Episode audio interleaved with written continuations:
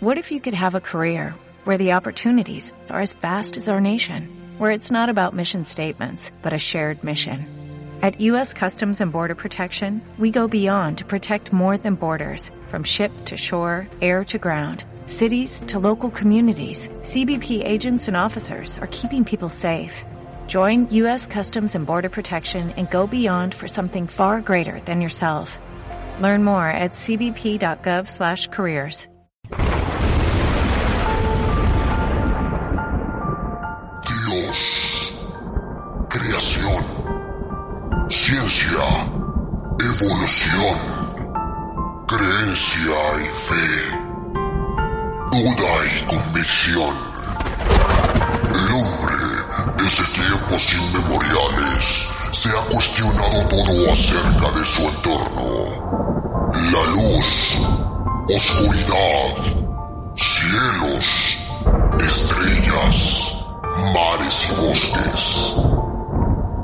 comprender lo que le rodeaba, y fue así como nacieron los dioses y las religiones.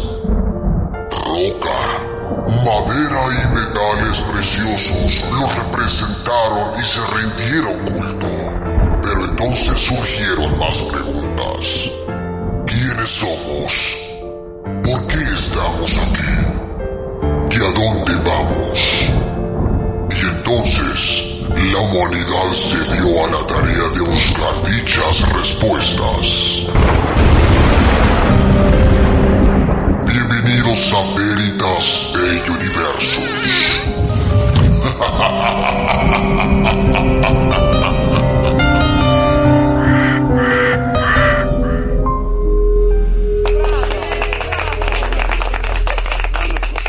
Es correcto, es correcto, es correcto. Ya tenemos por aquí al mismísimo Donas Misael Montenegro de Lurks.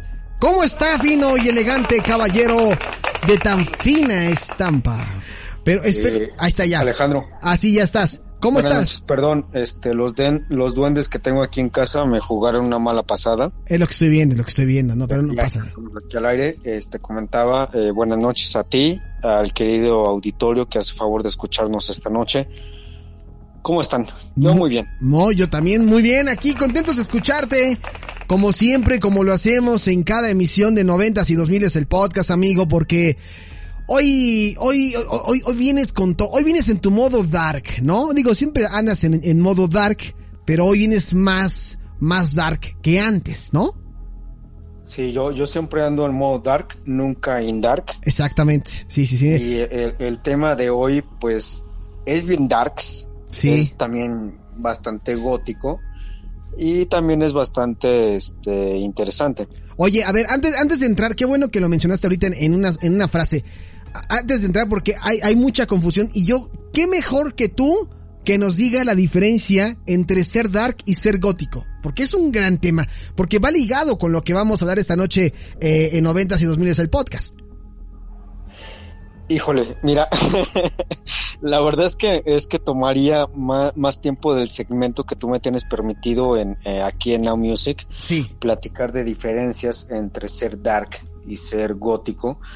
Eh, la gente cree que tiene que ver solamente con la vestimenta, sí. solamente con la música, pero va más allá. Eh, el dark es un, y lo voy a decir abiertamente, a lo mejor y, y me van a, a llover cebollazos y, y trancazos y etcétera, pero el ser dark hace 10 años, 15 años, 20 años todavía, era una especie de pose. El ser gótico es un estilo de vida, es decir, adaptas a, a- a tu entorno, a lo que tú vives, eso, el ser gótico, porque no es nada más la vestimenta, la música, hay gente que se maquilla, hay gente que no. Eh, eh, eh, es que la verdad es que es muy extenso y yo creo que es, es un buen tema. La verdad es que es un buen tema ya que medio lo propones. En algún momento lo estaríamos tratando aquí en mi pequeña intervención. Sí. Las diferencias entre ser dark y ser gótico. Estaría bien, estaría interesante y que nos compartieras algunos ejemplos más o menos de, de qué es, de qué es ser dark y ser gótico. Porque hoy, hoy el tema que nos traes, eh, pues yo quisiera que tú me dijeras más bien, eh, de, yo me imagino que es del gusto de ambas em, ramificaciones, ¿no? Pero me imagino que debe estar más enfocado hacia alguna de las dos, hacia lo dark o hacia lo gótico. Porque esta noche, Don Asmisael Montenegro de Lyrics nos va a hablar sobre vamos a estar hablando no solamente de la icónica película del Cuervo, basada en la novela gráfica de James O'Barr, que por cierto, la, novela sale en 1989 sí. y es hasta 1994, es decir, eh, cinco años después, cuando se decide llevar al cine. Eh, fueron cinco años de una, vamos a decir, una, una lucha, una batalla. Sí eh, estamos hablando de que en, ese tiempo, principios, mediados de los, bueno, mediados de los 90, mejor dicho, ya se venía esto de llevar las novelas gráficas, de llevar incluso, por qué no decirlo, ciertos superhéroes a la pantalla grande. En el caso, por ejemplo, se me viene a mente eh, Spawn, por ejemplo. Uy, Spawn, sí, cierto. Súper, súper salto de la novela gráfica a lo que fue el cine. Pero bueno, ya, ya hablaremos eh, en su momento, si me lo permites, obviamente. Sí, en su momento hablaremos de eso. Pero esta película, la verdad es que yo no conozco a nadie y, no hablamos nada más de la escena del God, del Dark. La escena incluso de, gente que, le sabe a los cómics, a la novela gráfica, que gusta del buen cine. Yo no conozco a nadie, a nadie que no haya visto la película del Cuervo. Conozco unos cuantos que no hayan leído el cómic, pero bueno, digamos que eso eh, se les puede pasar. Es pasable, pero, pero es, eh, pero aparte es como parte de la de la cultura, ¿no? Pop, este, estas, estas películas, porque son varias, pero la original es la primera. Lo que salió después ya es como que todavía se puede perdonar, ¿no? Sí, lo que pasa es que la primera película que les comentaba, la de 1994, The Crow, El Cuervo, sí. Es totalmente sacada de la novela original de James O'Barr. Lo que fue la segunda película, si no me equivoco, Ciudad de Ángeles, City of Angels. Exactamente. Eh, ya no tiene que ver, ya no es canon, mucho menos la tercera película eh, no recuerdo el, nombre que le dieron, creo que era algo así como Ascensión al Cielo o un rollo así. Ahorita mismo te confirmo la información, amigo, porque sí son, la primera película es eh, El Cuervo, Ciudad de Los Ángeles, del 96. Luego El Cuervo, Escalera al Cielo, o The Crow. Escalera al Cielo. Ajá, The Crow, eh, Starway to Heaven, del 98. Y luego viene The Crow Salvation, del 2000. Y hay otra que yo no había visto y que me tengo que dar a la tarea de verla. The Crow Wicked Prayer del 2005. O sea, son, estás hablando de cinco películas del cuervo. Sí, pero si, si nos eh, apegamos más a lo que te comentaba el canon. Sí, sí, sí, claro. Ya lo que es la 2, 3, 4 y 5. Sí, ya no tiene nada que ver con la historia este, original. Completamente de acuerdo. Eh, la, la, la real, bueno, no la real, la, la mecatuda, es que voy a sacar la palabra de barrio, la mecatuda y la buena, ¿Sí? la película de 1994, eh, fue adaptada por el guionista David Shower y John Shirley y dirigida por Alex Proly. Sí. Eh, ahora, 1994 es cuando se estrena, pero la película realmente se, se rueda, se, se filma en 1993. Ahorita vamos a platicar qué es lo que pasa en ese, en ese año. Exacto. Tomando en cuenta que la mayoría de las películas con grandes producciones y sobre todo esta que era eh, es que la, la, verdad es que hablar de, de, la película El Cuervo no es solamente hablar de actuaciones, hay que, hablar, hay que hablar también del soundtrack, hay que hablar de fotografía, hay que hablar también de escenografía. Es, Esta película fue pionera para lo que veríamos mucho, mucho más adelante. Por ejemplo, en Sin City, en la primera entrega, la segunda entrega, claro. lo que vería, por ejemplo, con 300 y con la segunda entrega, 300 Nacimiento de un Imperio. Sí eh, es, fue, fue realmente pionera. Pero si me lo permites y sin explayarme tanto, porque la verdad es que tú sabes que este tema me apasiona muchísimo. Sí, lo sé. Y no me quiero alargar porque sé que hay, o, obviamente también otros este, compañeros que esperan eh, el turno para participar aquí en Now Music. Vamos a partirlo en dos. Vamos a platicar ahorita lo que fue la película y la segunda, que fue un notición que, que a mí me pegó como si fuera un eh, pierrotazo. Sí. un pierrotazo de decir, güey, ya se está, ya está firmado, ya está apalabrado y vamos a tener un remake de la película del Cuervo.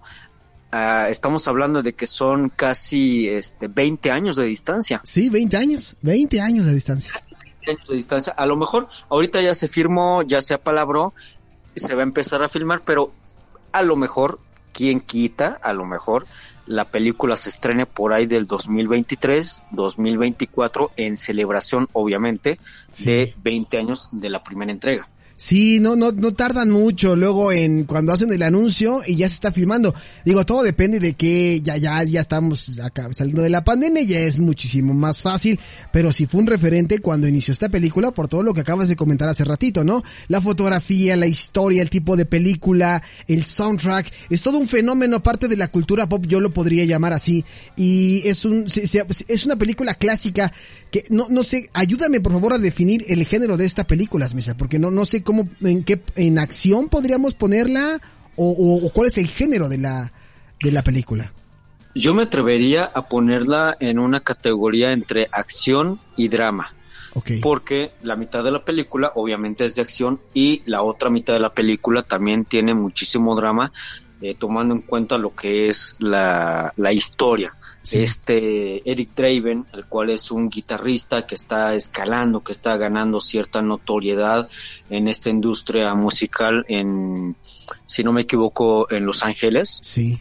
Los Ángeles, California, pero de repente la eh, una situación muy fuerte llega a su vida, el asesinato, el ultraje también de su prometida y también su propio asesinato y esto se va, eh, se va envolviendo una especie de, mito, de, leyenda. De hecho, eh, en todo lo que fue el círculo dark y, ambiente gótico hasta ese momento, la figura específicamente del cuervo de esta ave ganó una gran notoriedad y es una eh, iconográficamente, perdón, sí, iconográficamente hablar de una de un cuervo de esta ave eh, podemos hablar de muchas culturas. Podemos hablar, por ejemplo, de la cultura eh, vikinga, de este dios Odín, eh, que era el padre de todo, que él tenía a dos cuervos, un cuervo blanco y un cuervo negro.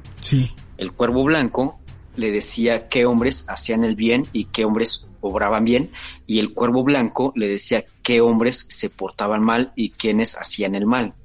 Ahora bien, si nos vamos de este lado del charco, déjame decirte, para mí fue un gran, gran descubrimiento saberlo hace algunos años, que dentro de nuestra cultura prehispánica, la figura del cuervo también tiene una gran notoriedad, debido a que el cuervo es un ave sagrada, tan sagrada como, por ejemplo, el quetzal, que es un ave también sumamente eh, sagrada para nuestros antepasados.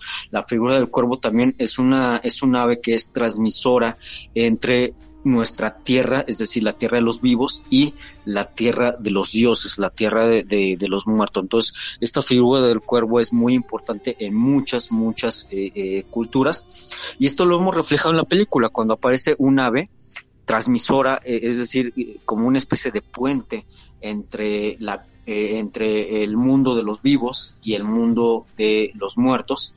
Algo así como podría ser, como, como en, su, en su momento podría ser con los egipcios y los gatos.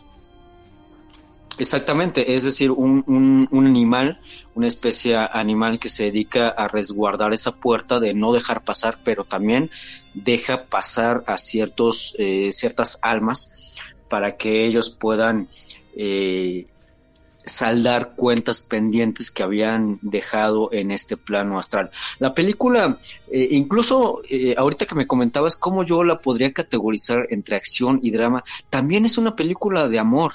Lo podríamos categorizar como, como eso. Es una historia de amor, es una especie, eh, no tanto como de Romeo y Julieta, pero sí es esa lucha entre el hombre que venga la muerte de la mujer amada, esa mujer que perdió en circunstancias sumamente eh, terribles, sumamente fuertes, y de ahí se van mezclando muchas cosas. Por ejemplo, el hecho de que eh, el día de la muerte de tanto de Shelley como de Eric Draven sea el 31 de octubre, que es una fecha importante es el, algunos le llaman el cumpleaños del diablo, otros eh, más versados le llamamos una festividad en la cual las puertas del inframundo se abren para que eh, ciertos seres salgan y estén eh, entre nosotros. Y esto se ve marcado también en las siguientes películas, pero no de una manera tan importante. E incluso por ahí, tanto a ti como a mí se nos pasó mencionar que hay incluso una serie, una serie que no tuvo tanto éxito, sí. que ya fue como que las patadas de ahogado de, de, la franquicia. Yo no se la recomiendo.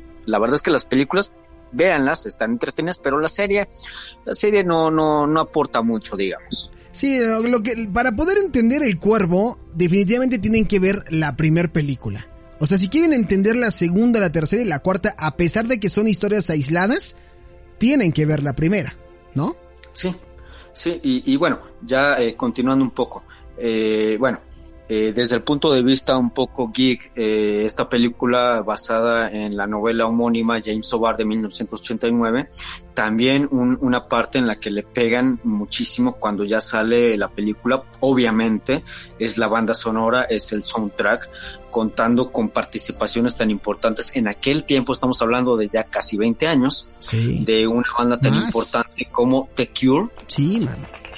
Cure fue el encargado de hacer gran parte de, lo que es el, soundtrack y algunas otras bandas que lamentablemente pues no pudieron eh, continuar con, el camino, es decir, con los grandes eh, éxitos como Machine of Loving Grace, eh, como por ejemplo Dinte Lewis Contin, eh, Gordon Gaynon, eh, Martin Ray Allenby, es decir, si ustedes tienen oportunidad de escuchar el soundtrack, la verdad es que es facilísimo, ya sea por Spotify, ya sea que se metan a YouTube, soundtrack de Crow 1994, se van a dar cuenta esta influencia, porque la verdad es que es una influencia musical en, mediados de los 90, toda esta onda gótica, dark, un poco ¿por qué no decirlo también un, tanto eh, metalera? Sí. Es bastante importante y sigue siendo muy importante incluso hoy a tantos, a tantos años de distancia de, la película. Y bueno, lamentablemente también, y se tiene que tocar el punto, la película así como llegó a ser tan notaria eh, dentro de la escena gótica eh, Dark Under, también, pues lamentablemente para otros parámetros, eh, se habló de ella en noticieros, se habló de ella en, periódicos, en revistas, porque el, el actor principal, Brandon Lee, hijo de la leyenda Bruce Lee, que todos hemos escuchado hablar de él, que todos hemos visto por lo menos una película de él. Sí, claro, ¿cómo no? Lamentablemente, eh, Brandon Lee perdería la vida. Eh, por ahí se dice que es a la mitad de la película. Yo, yo te puedo asegurar, y te lo aseguro como sabes, porque yo sé de qué color es la burra porque tengo los pelos a la mano. Ok. Yo te puedo asegurar que la muerte de Brandon Lee fue a finales del rodaje de la película. Yo también creo lo mismo, ¿eh? Se hablaba. Sí, ¿Perdón? yo también creo lo mismo, es ya casi al finalizar la película. Y no solamente por la escena en donde lamentablemente ocurre esta muerte, sino porque el director optó por eh, primero este eh, grabar ciertas escenas y al final dejar esta escena. ¿Por qué dejó al final esta escena? ¿De qué escena estamos hablando? Bueno, estamos hablando de la escena donde aparece Eric Draven en una reunión de todas las pandillas, de todos los gatilleros, de todos los sicarios. Que lo están buscando, justamente. Que lo están buscando exactamente. Entonces, esta escena iba a ser cara. ¿Por qué iba a ser tan cara? Bueno, pues por los efectos especiales, obviamente, por la dirección, porque se iban a, tener de cuatro a cinco cámaras filmando al mismo tiempo alrededor de, de, lo que se llama el plató de filmación. Entonces él decide dejar esta, esta escena para el último. Las demás escenas, digamos que las de las explosiones, la de los eh, choques de automóviles, etcétera, etcétera, no eran tan difíciles de lograr con una o dos o tres cámaras, pero esta escena sí iba a ser un poco, bueno, no un poco, un tanto más difícil de, grabar. Eh, cuando llega la hora de filmar esta escena, eh, es una escena cruda. De hecho, si ustedes tienen oportunidad de ver la película, se van a dar cuenta que eh, a pesar de que uno dice, bueno, pues es que es ficción, ¿no? Pero pues el, modo en que se lleva a cabo la escena, la, crudeza en la que se realiza la escena, Y bueno, lo que se, se, se daría más, más adelante cuando se dan cuenta que lamentablemente una de las pistolas que se ven utilizado que en el ambiente del cine se le llama pistola de fogueo. ¿Qué quiere decir una pistola de fogueo? Bueno, es una pistola real, es una pistola auténtica, pero que utiliza salvas. Es, es el nombre coloquial que se le podría decir a, esto. ¿Qué quiere decir? Bueno, pues que va a escucharse como un disparo, que el arma va a arrojar eh, este fuego eh, de, la pólvora, la detonación del casquillo, pero que obviamente no hay un, plomo delante de, la bala, es decir, que no hay mayor peligro. Por eso es que Brandon Lee para esta escena no se ocuparon dobles y no se ocupó una, eh, una protección como pudiese haber sido un chaleco antibalas, por ejemplo, un chaleco blindado. Lamentablemente pues algo algo sale eh, mal dentro de esto y Em, pues de estos actores que estuvieron en, toda esta eh, cuestión, mira, te voy a platicar algo que yo no lo he platicado con alguien más y que también lo quiero compartir con ustedes, con la gente que nos está haciendo favor de escucharnos. Sí. La versión oficial, tal cual, oficial, oficial, de eh, el lamentable accidente que le quitaría la vida horas más tarde de recibir, porque ni siquiera fue un disparo, fue una esquirla de disparo, a Brandon Lee, se habla de dos partes, bueno, de dos fuentes. La primera, que fue en esta escena que te comentaba, cuando Brandon Lee está subido en esta mesa y que todos empiezan a disparar a diestra y siniestra. La otra escena es, valga la redundancia, escenas más adelante de, la película, cuando un, eh, un actor eh, que eh, en vida, porque lamentablemente ya falleció, en vida se llamaba Michael Massey, que algunos lo conoceríamos más en la película eh, Permíteme, estoy por acá viendo el reparto. Em, si no me equivoco, es Top Dollar. No, perdón, Funboy. Se llama Funboy. Ok. Era eh, un chico este, de, cabello rubio largo. Ah, es correcto. Es correcto. Bueno, cuando eh, en esta escena cuando este Eric Draven, es decir, el cuervo, entra a su apartamento y pues le avienta ahí un pequeño monólogo de lo que será el poema del cuervo de Edgar Allan Poe, este eh, Boy, y pues se saca de onda, ¿no? Eric Draven pone la mano en el revólver y le dice, adelante, si eres tan hombre dispara. Se dispara, le hace un hoyo en la mano y se ve como por arte de magia, pues la mano este se se regenera. se regenera, exactamente. La siguiente escena, Eric Draven se hace hacia atrás, abre sus brazos y le dice dispara. Este Fonboy vuelve a disparar y Eric Draven cae la otra versión de la historia que, que, yo he estado investigando, de hecho desde antes de que platicara contigo acerca de la intervención del programa, la otra versión de la historia nos dice que es en ese momento cuando están filmando esa parte, cuando eh, eh, este Brandon Lee recibe la herida. Sí. No es en la otra escena, es en esta. O sea, no en la escena de la, de la reunión, sino es como un cara, es como un careo en donde dices tú que falleció. O la teoría dice, ¿no? La teoría dice, ¿y en qué me respaldo con esto? Bueno, después de que sucede toda esta lamentable noticia de que pues obviamente llegan los servicios de emergencia, se llevan a Brandon Lee a un hospital, recibe atención médica, pero pues por el lugar en el que ha recibido esta esquirla de bala, pues él lamentablemente pierde la vida. Este actor, Michael Massey, eh, filma las escenas que todavía faltaban, pero después de que se estrena la película. De hecho, él es el único, el único actor que participó en la película que no asiste a la premier. Él se niega rotundamente a, asistir a la premier porque él le entra una especie de remordimiento de conciencia de decir, pues sí, fue un accidente, pero yo accioné el arma. O sea, yo lo asesiné, vamos a decirlo de un grosso modo, muy, muy fuerte. y después de, lo que ocurre con, con Michael Macy, eh, pues él tiene ciertas intervenciones en algunas eh, series, en algunas películas, pero pues al parecer él nunca eh, puede sobrellevar esto que pasa. Hace más de más de 20 años, hace 30 años. Sí. Él lamentablemente murió el 20 de octubre del 2016 en Los Ángeles, California. Eh, él se sumió en el alcoholismo, se sumió en las drogas también, es decir, eh, fue algo muy fuerte, fue muy muy fuerte lo que él vivió, él nunca se perdonó el hecho de que Brandon Lee pues falleciera eh, después de, de, haber recibido el impacto, a pesar de que muchos pues hablaron de que eh, había sido un accidente. Y aquí voy con algo, algo importante, si me lo permites, y me voy a alargar un poquitito nada más. Sí. Todos sabemos el lamentable este caso que hubo hace unos meses mientras se filmaba una película precisamente en Estados Unidos cuando este actor pues todavía no están filmando, es decir, está en el plató de filmación.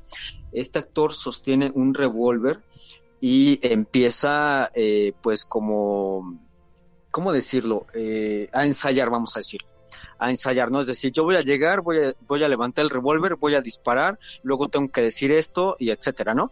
Cuando está haciendo esto, este actor, el arma se dispara y a nadie le causa gran efecto porque pues, todos saben que tiene salva. Pero lo que sucede es que hiere a una mujer que era parte de eh, eh, la de la producción, que sí. lamentablemente también pierde la vida.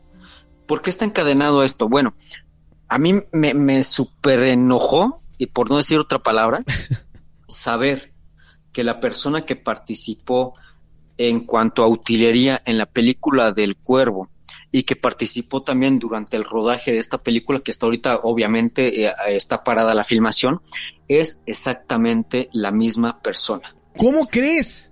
Es decir, hablamos de coincidencias, pero coincidencias tan jodidas, por no decir otra palabra, como estas, es muy, muy difícil de creer. De hecho, esta persona está bajo investigación todavía, estuve revisando en la mañana en la red, sí. está bajo investigación porque obviamente allá en Estados Unidos pues no se andan con cosas, se empiezan a buscar el hilo negro de todo.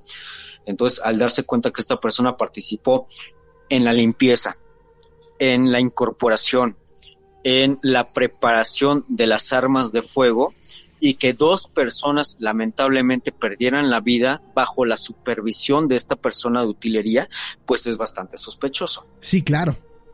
Es muy, muy eh, eh, sospechoso y esto también rompería un poco con lo que se hablaba hace más de 30 años de esta especie de maldición de la familia Lee debido a que pues eh, Bruce Lee también murió lamentablemente bajo circunstancias pues extrañas y que su hijo también moriría en circunstancias extrañas en una filmación de películas. Hablaba por ahí de una especie de, de maldición que perseguía a la familia eh, de Brandon Lee. Sí.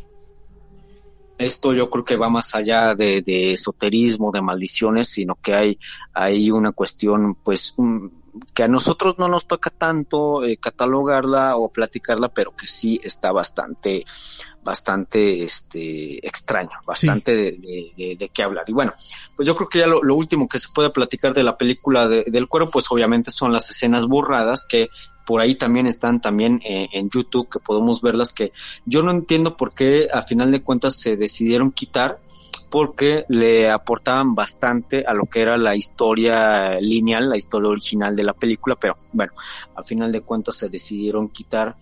Eh, son importantes, sí, vale la pena verlas, sí, pero pues si, si ustedes tienen la fortuna de encontrar la película del Director Scott de The Crow del Cuervo, pues se van a dar cuenta qué tan importante eran o no eran a su, a su obviamente criterio. Bueno, pues ya eh, en segundo bloque y por último, eh, creo que cuando me compartiste la, la, noticia y yo te había comentado acerca de este remake y sobre todo de este actor que va a encarnar o del que ya eh, supuestamente ya es eh, oficialmente este Bill Scargard, sí. que para mí es un es un buen actor. Eh, yo le veo gran futuro más allá de haberlo visto tanto en el remake de la película Eso como en la secuela también de, de Eso. Sí.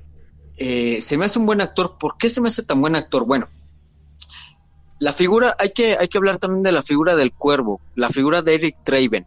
Eric Draven, a pesar de ser un amante eh, que perdió a la mujer en una, eh, en una escena sumamente violenta, sumamente trágica, en donde él es testigo de cómo a un día antes de que se casaran ella es ultrajada, es golpeada, es asesinada y finalmente él es asesinado.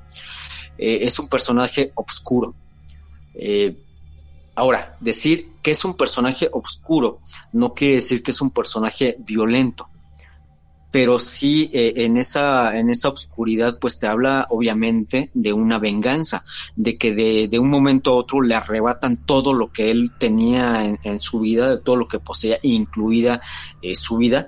Y la personalidad de Bill Skarsgård la verdad es que a mí se me hace bastante atinada.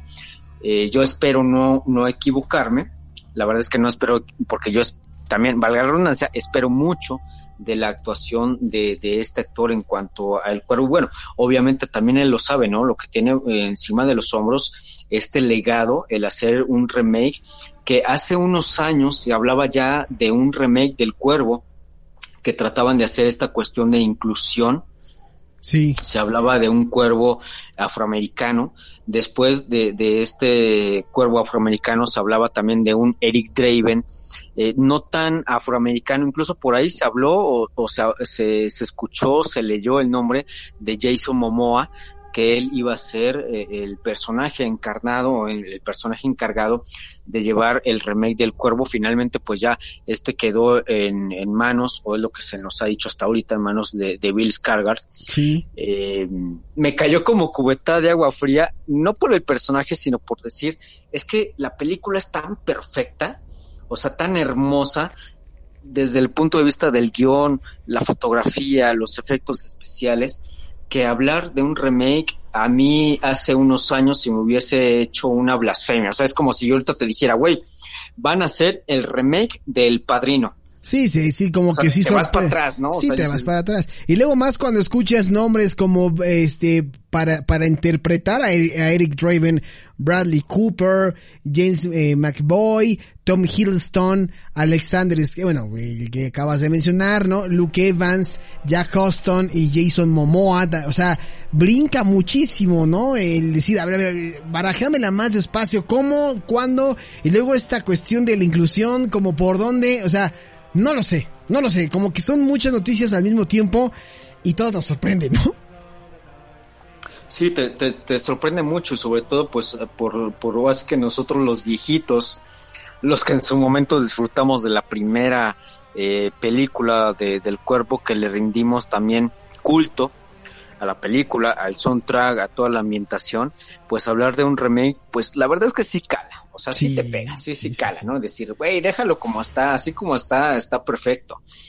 Pero, pues esperemos que este, el buen de, de, de Bill Skarsgård haga un buen, un buen trabajo. Yo confío en él, a lo mejor quien quita, me estaré tragando mis palabras en un año, en un año y medio, pero yo espero que esto sea para bien. Este remake eh, ha sido esperado por gene una generación y media de, de, la película del Cuervo.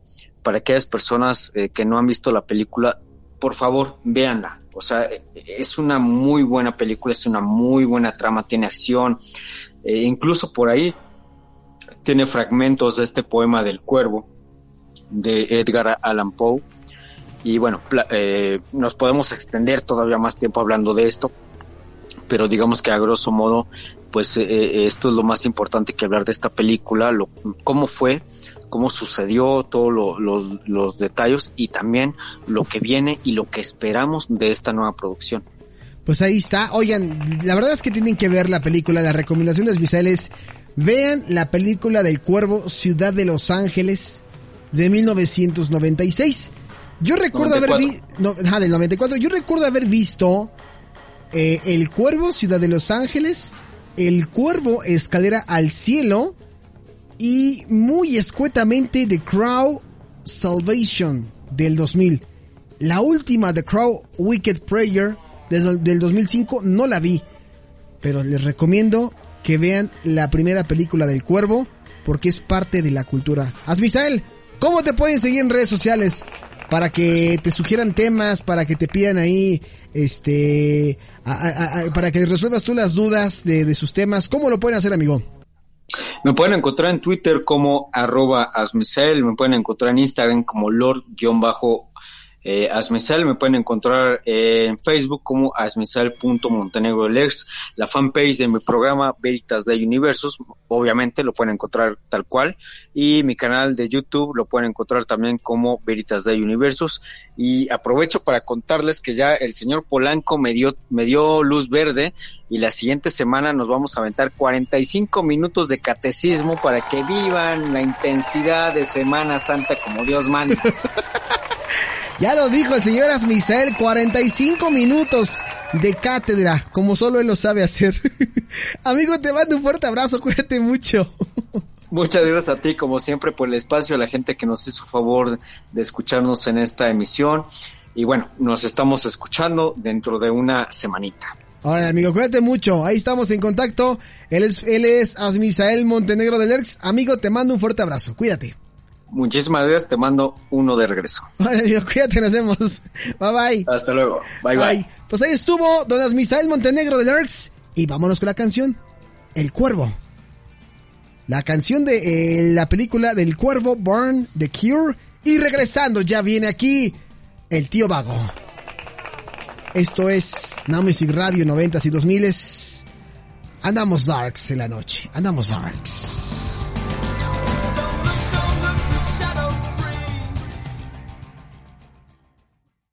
Only 4% of universities in the U.S. are R1 research institutions, and Temple University is one of them. This means 100% of students have the opportunity to participate in hands-on learning and research with world-class faculty. With over 600 academic programs across 17 schools and colleges, Philadelphia's largest public university provides students with a rich variety of opportunities and propels graduates to succeed in their careers. Temple University. Schedule a campus tour today at admissions.temple.edu/visit.